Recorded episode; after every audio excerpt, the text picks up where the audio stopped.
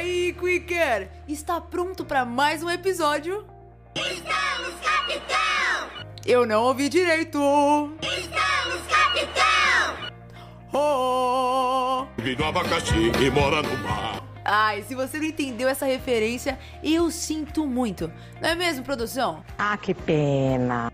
Mas vamos ao que interessa. Você evita dar feedback negativo porque não se sente confortável?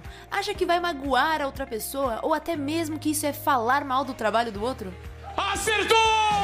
Se sim, eu te entendo. Ninguém quer ser o chato ou criar um conflito.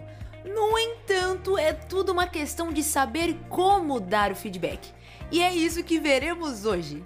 Eu me chamo Camila Evangelista, sou fonoaudióloga da Suporte Fonoaudiologia e esse é mais um episódio do Quick Fono!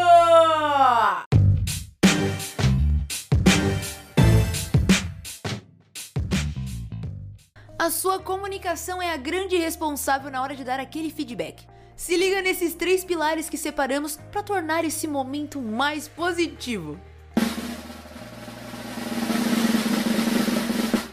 Primeiro pilar: recursos comunicativos. Fique de olho na forma como as informações têm sido transmitidas e atente-se à velocidade de fala. Cuidado para não pisar no acelerador, hein? Pelo amor de Deus! Isso pode prejudicar a compreensão da mensagem e dar a impressão que você está ansioso ou com pressa. Mantenha a velocidade na medida certa. Ok, ok. Volume da voz. Ao falar alto, você pode transmitir uma sensação de agressividade e autoritarismo. Por outro lado, se falar muito baixo, você pode transmitir insegurança em sua comunicação. Então já sabe, o volume da voz deve estar sempre adequado.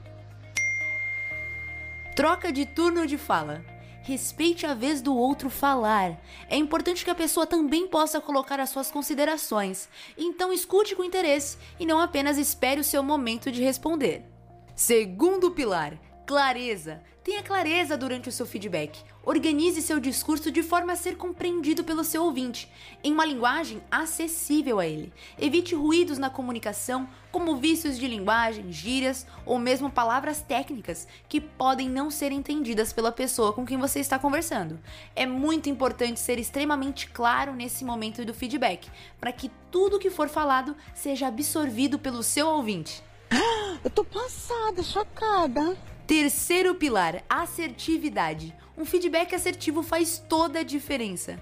E não vai confundir, hein? Ser assertivo não é ser objetivo, mas sim saber direcionar a conversa para algo construtivo que estimule a pessoa a melhorar. Por isso, você precisa escutar com atenção, interesse e sugerir melhorias sem uma comunicação impositiva.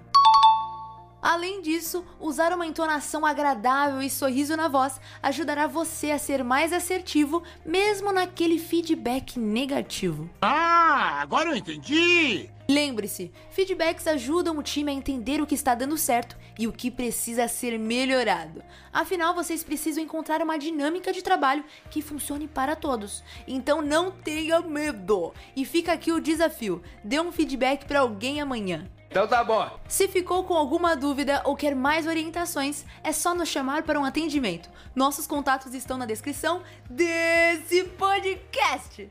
Até mais!